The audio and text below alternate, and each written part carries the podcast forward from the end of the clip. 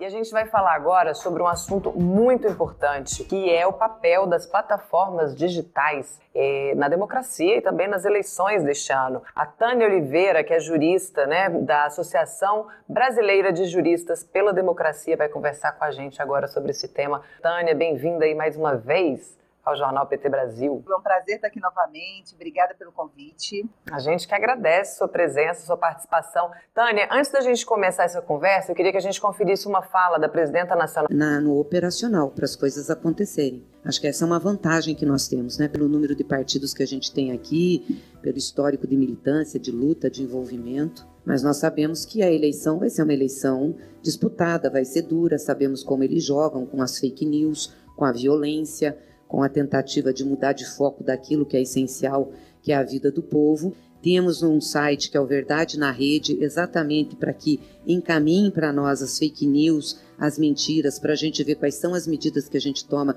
do ponto de vista da resposta e também é, é, da ação judicial. E eu espero que as instituições, principalmente o TSE, tome medidas firmes em relação a isso firmes em relação a fake news e propagação de fake news. Então, acho que eles têm responsabilidade em relação a isso para fazer com que esse processo eleitoral seja um processo limpo.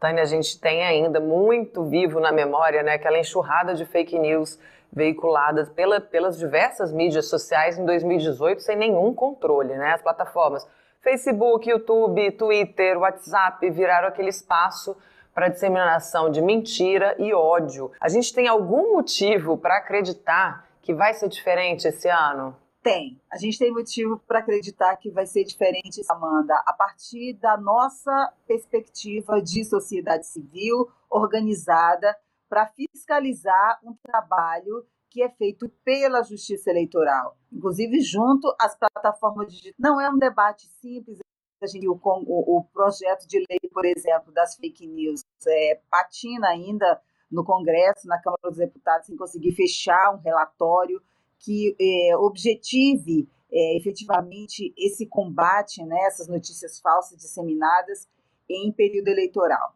Agora, a gente precisa dar notícia assim, do que vem sendo feito pra, de forma alvissareira. O Tribunal Superior Eleitoral ele tem feito alguns movimentos para chamamento da sociedade civil em fóruns para participar efetivamente dessa fiscalização das eleições, inclusive dessa fiscalização do que é, gira em torno das notícias falsas divulgadas. No ano passado, o Tribunal Superior Eleitoral editou uma, uma portaria, portaria número 578 de setembro, que criou dois fóruns de chamamento da sociedade civil para, junto ao tribunal, fazer essa discussão para, para a garantia da lisura das eleições, sobretudo para a garantia de, da, da, da é, do fortalecimento mesmo desse processo eleitoral e das eleições, com fim de, de coibir qualquer questionamento que possa vir a aparecer sobre a licitude das eleições. Então, essa portaria do Fórum de, de a Comissão de, é, de Transparência Eleitoral, que é onde estão os órgãos de governo, e a gente acompanhou, inclusive, algumas brigas aí dos ministros militares do Bolsonaro com os ministros do Tribunal Superior Eleitoral, e tem o Observatório de Transparência das Eleições, que a gente chama de OTE, que é onde estão as entidades da sociedade civil organizada, inclusive a Associação Brasileira de Juristas pela Democracia, faz parte do OTE. Teremos a próxima reunião no dia 20 de junho. Então, o Tribunal Superior Eleitoral, é, ao lado disso, e todo mundo acompanhou porque foi bastante noticiado, já fechou acordo com todas as plataformas digitais, né? Faltava por último o Telegram e fechou acordo agora com todas as plataformas digitais para garantir essa fiscalização na disseminação de notícias falsas. Suficiente nunca é. Se tivesse uma lei aprovada, também não seria suficiente. Uhum. O que os instrumentos, que os instrumentos garantem, são ah, os mecanismos pelos quais a sociedade organizada pode, e pode atuar junto à institucionalidade, no caso a justiça eleitoral, e também fora da institucionalidade, cobrando para que efetivamente a gente não tenha essa enxurrada de notícias, as chamadas fake news, como você já tão bem colocou, é, disseminadas aí, que na prática significam é, uma fraude eleitoral, né?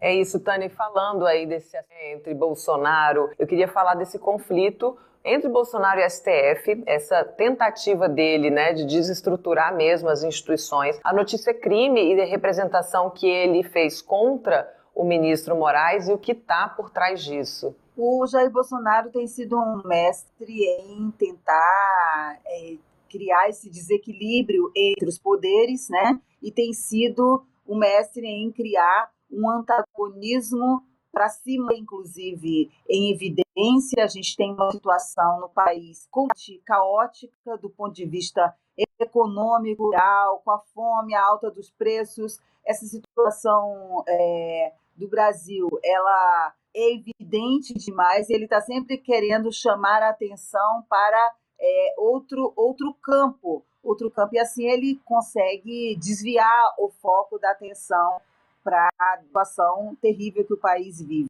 econômico e socialmente. Bom, ele, ele criou um antagonismo com o Poder Judiciário. E nesse momento é muito, muito importante é, verificar isso, né, ter uma lente muito ampliada para isso. O que ele está fazendo é o Alexandre de Moraes sempre foi o ministro é, que ele mais é, polarizou lá, lá, do Supremo Tribunal Federal por ser um réu exatamente do inquérito das fake news, onde ele, Jair Bolsonaro, é incluído, junto com vários deputados bolsonaristas acusados de disseminar fake news. Muito bem. Alexandre de Moraes será o presidente do Tribunal Eleitoral a partir de agosto por hora é o ministro Fachin, o mandato dele encerra, então, é, em agosto, em agosto assume o ministro Alexandre de Moraes. Portanto, ele vai presidir o tribunal durante as eleições de 2022. Por que, que Jair Bolsonaro, nesse momento, apresenta uma notícia de crime contra Alexandre de Moraes? Aí o ministro Dias Toffoli arquivou de pronto por não ter efetivamente nenhum objeto, aquela notícia crime, e aí ele entra com uma representação que ontem o Augusto Aras, inclusive, é, arquivou também. Por que, que ele está fazendo isso? Porque ele intenta, lá na frente, pedir a suspeição do Alexandre de Moraes para conduzir as eleições e, portanto, para tomar qualquer é, é, decisão formal que ele tem, obviamente, como ministro do TSE. Então, a único, o único objetivo do Bolsonaro é lá na frente pedir a suspeição do Alexandre de Moraes. Ele não, obviamente, ele não é tolo, ele, essas coisas de notícia de crime, representação, não vão andar, não vão caminhar.